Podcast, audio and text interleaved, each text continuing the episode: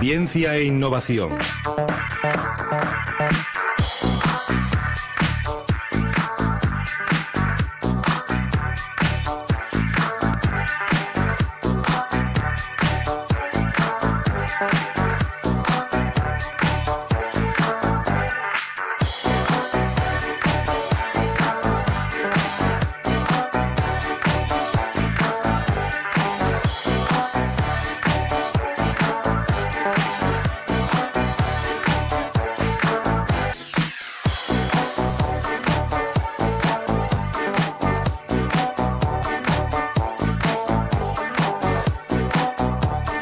Pues ahí vamos, vamos a nuestra sección de ciencia e innovación que hacemos cada martes a estas horas de la mano de la empresa Domótica Da Vinci que va ampliando el número de colaboradores. Cada día vamos teniendo a más gente, bueno, más gente que nos van presentando, pero tenemos a, a uno al que ya conocemos, Chemi, ¿qué tal? José Miguel Rubio, ¿cómo estás? Buenas tardes. Hola, muy buenas tardes. Al otro lado del teléfono tenemos a nuestro amigo Jorge Moreno que anda de viaje. ¿Qué tal, Jorge? ¿Cómo estás? Hola, buenas tardes, Patricia. Pues aquí me pillas cogiendo el tren hacia Madrid. El tren hacia Madrid. Bueno. Unas vacaciones merecidas. Pues sí, pues sí, que trabaja mucho el chiquillo. Y tenemos a, a una nueva, una nueva representante de Domótica Da Vinci, Chemi, que ¿a quién nos has traído hoy?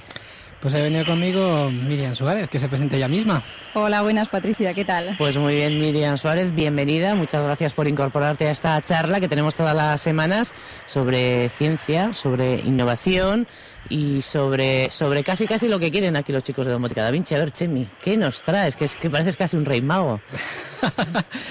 Bueno, pues un poco seguimos con la temática navideña, ¿no? Estuvimos hablando de la lotería y los números, estuvimos hablando del cine y la tecnología, que ahora se usa, es un uso muy, muy habitual en Navidad.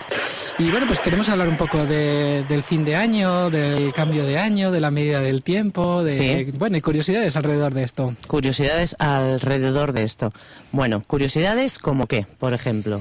Pues mira, yo quería hablar de una cosa que se llama el segundo intercalar. ¿Esto qué es? Pues es ese segundo extra que algunas veces escuchamos en la prensa el día 31 de diciembre cuando dicen, pues este año va a durar un segundo más que se añade justo en Nochevieja. Y se añade unas veces sí y otras veces no, pues por razones oscuras que, bueno, vamos a tratar de explicar. A ver, ¿qué razones oscuras son estas? Ese, ese segundo que parece que nos sobra o, o que nos falta el año anterior, no sé muy bien.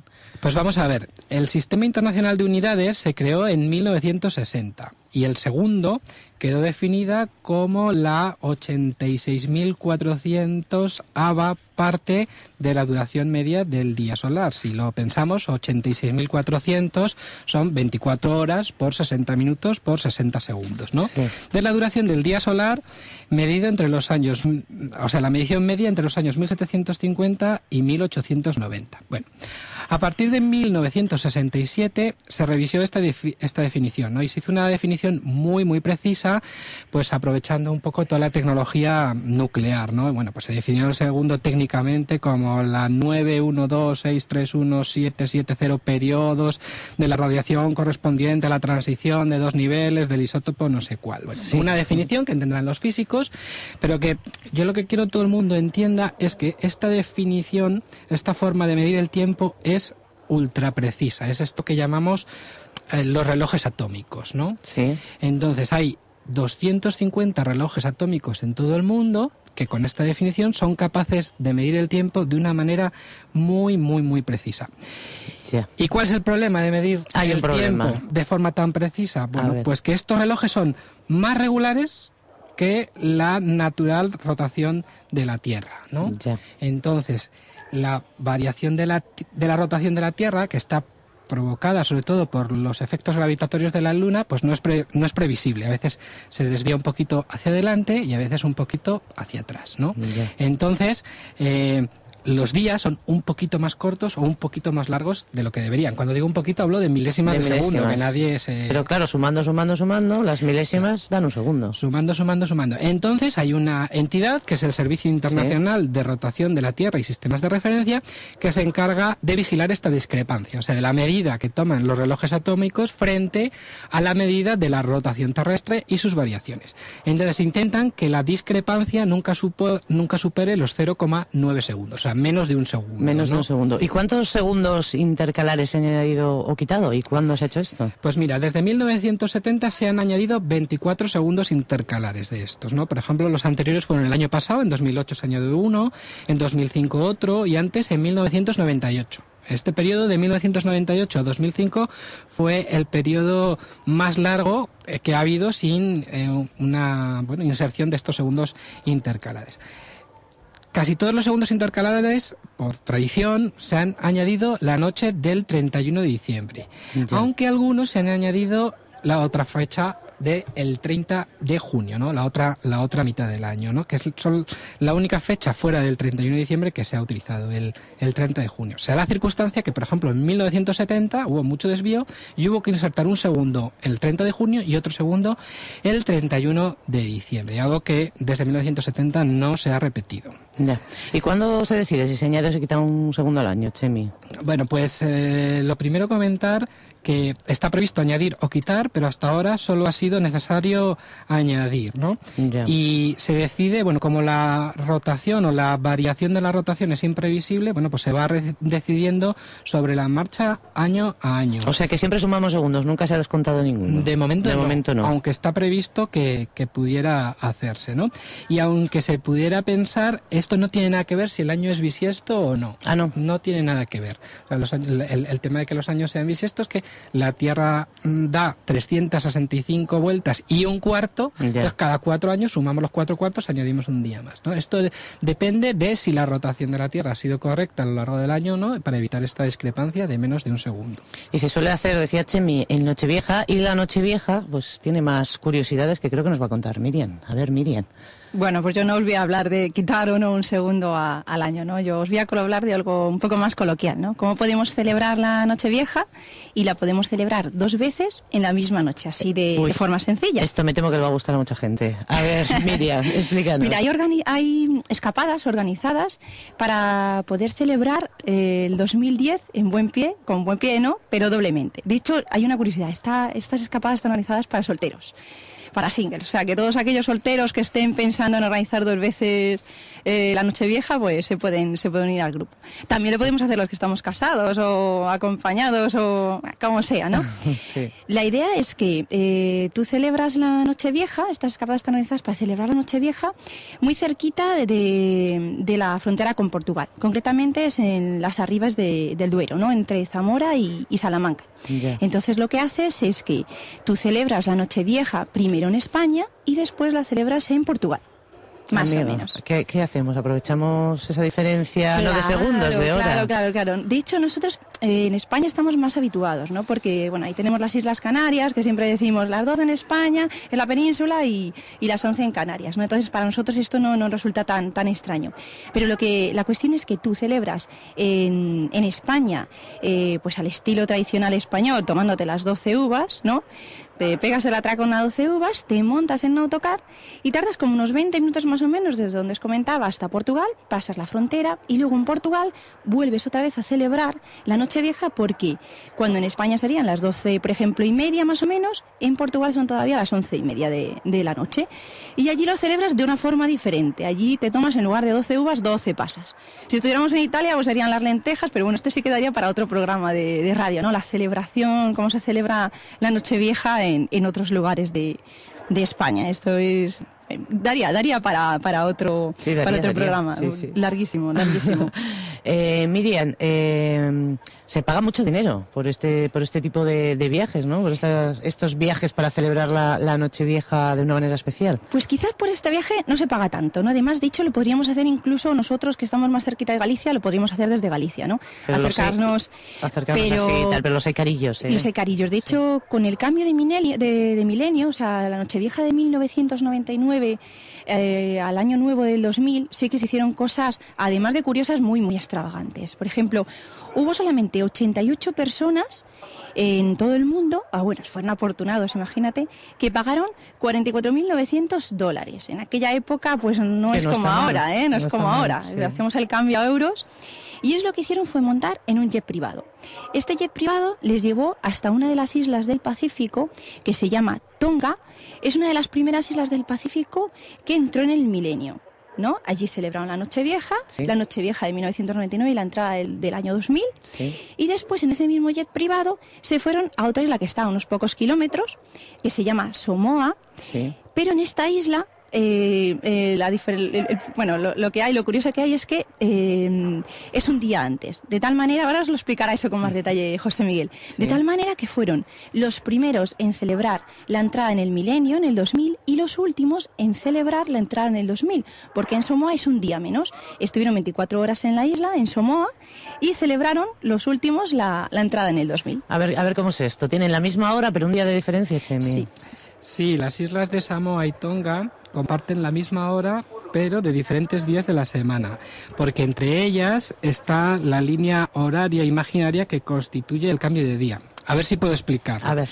Estas islas del Pacífico están separadas por unos 900 kilómetros. Comparten la misma hora, pero de diferentes días de la semana. Esto supone que para cuando los habitantes de Tonga, por ejemplo, ya es viernes, Sí. para los de Samoa todavía es jueves, aunque en ambos lugares sean, por ejemplo, las 6 de la tarde. Ah, bueno. Las mismas 6 de la tarde, pero de días diferentes. Y entonces en Nochevieja, ¿qué pasa? ¿Celebran dos Nocheviejas? Eh, ¿Celebran solo una? ¿Cómo, qué, Pues qué es lo que hacen? Ocurre que mientras en la isla de Samoa se descortan, se descorchan las botellas de champán en Nochevieja, siendo de los últimos del planeta en hacerlo, en Tonga, que son un- unas pocas islas más allá, ya llevan 24 horas de Año Nuevo. eh, Amigo, o sea... que abrieron ellos las Ya, botellas ya, los primeros. O sea que Tonga celebra la primera Nochevieja del mundo y Samoa la última. ¿Es así? Eso es. Bueno, pues es curioso, ¿no? Es curioso. Y esto, esto dará para muchas anécdotas, para muchos viajes, para muchas curiosidades, Miriam. Sí, de hecho, bueno, pues hay, hay cosas curiosas, ¿no? Por ejemplo, el fotógrafo alemán Ronald Kubik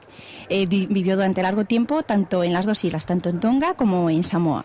Y él decidió, cuando cumplió 50 años y después cuando cumplió 60, o sea, estamos hablando de 1978 y 1988, él decidió celebrar su cumpleaños dos veces.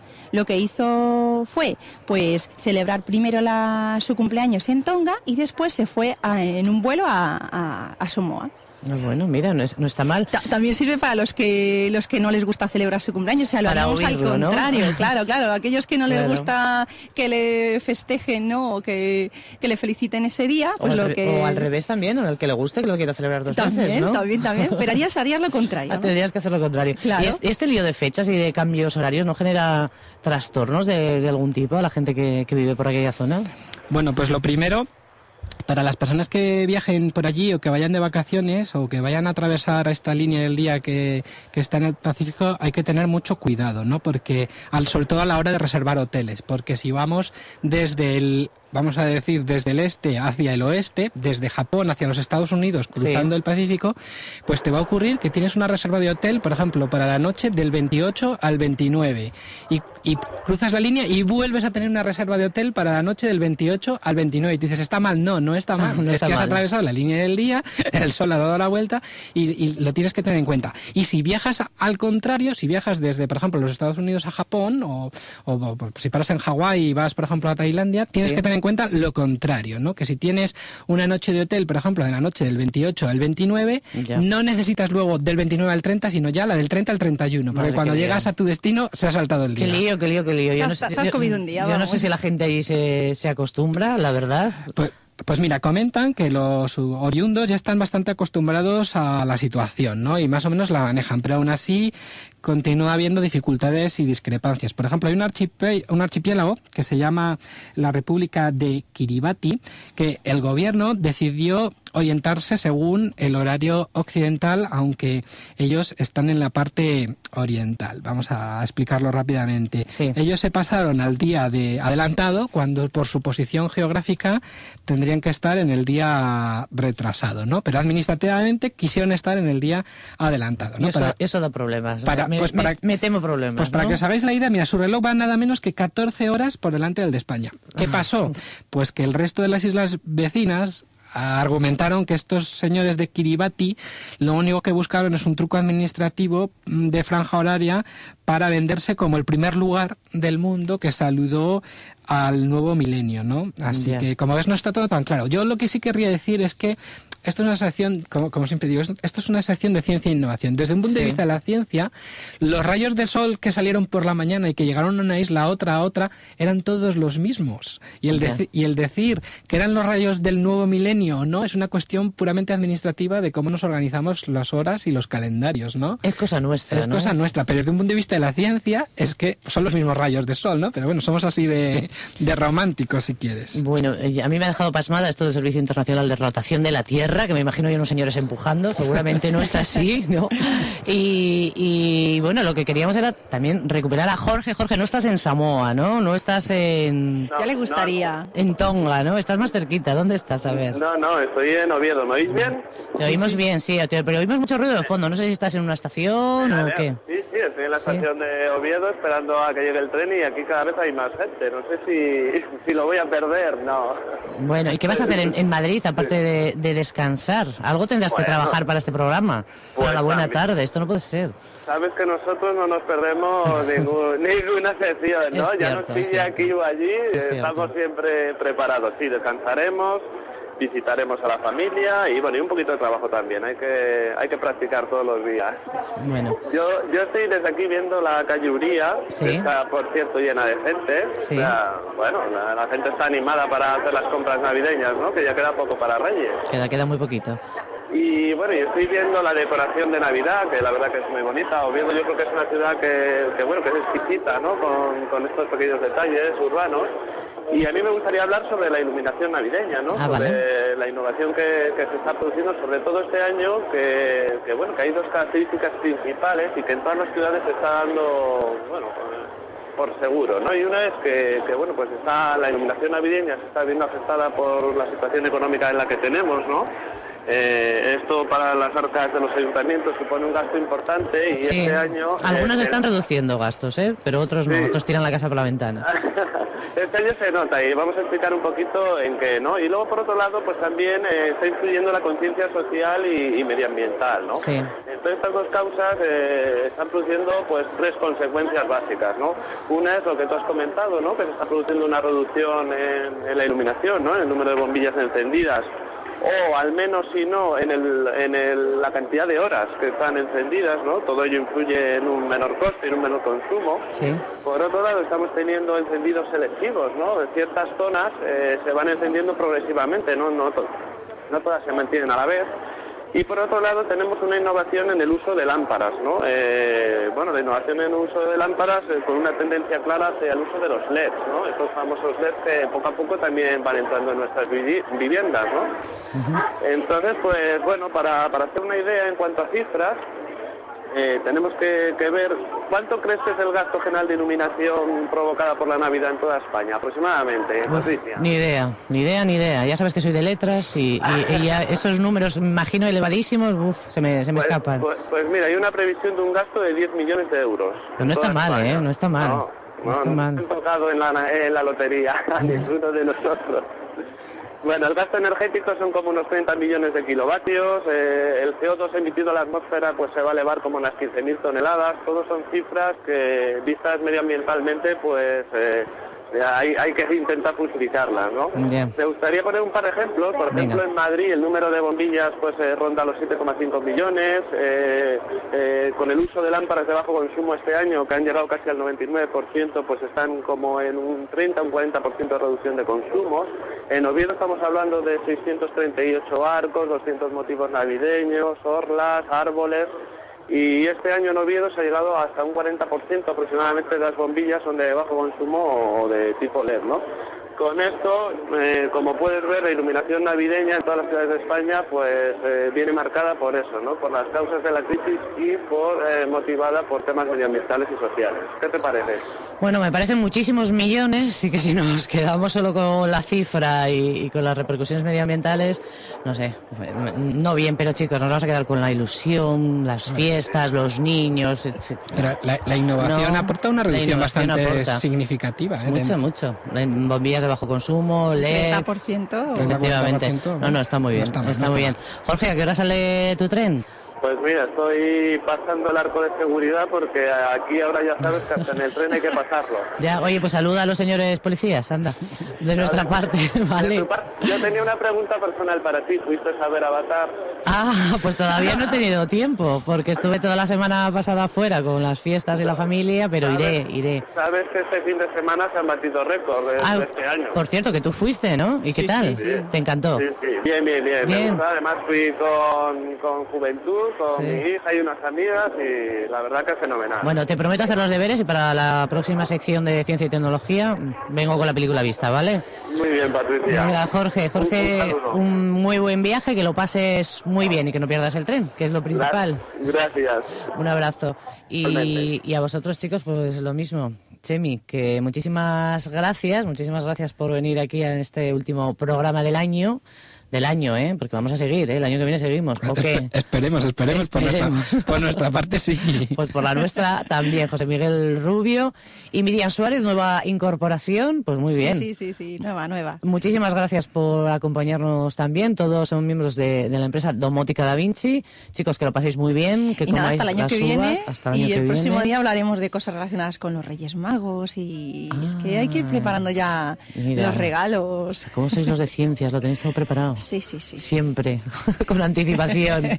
Sí, sí, parece ser que la estrella de Belén que guió a los magos en realidad fue un cometa que había por ahí en Ah, esa amigo, época. qué Es que hay bonito cosas esto. ahí. Qué bonito esto. Pues hablamos la semana que viene de ello. Chicos, lo dicho, que lo paséis muy bien y gracias por, por venir una tarde más. Gracias. Pues gracias a gracias a vosotros y buenas tardes. Buenas tardes.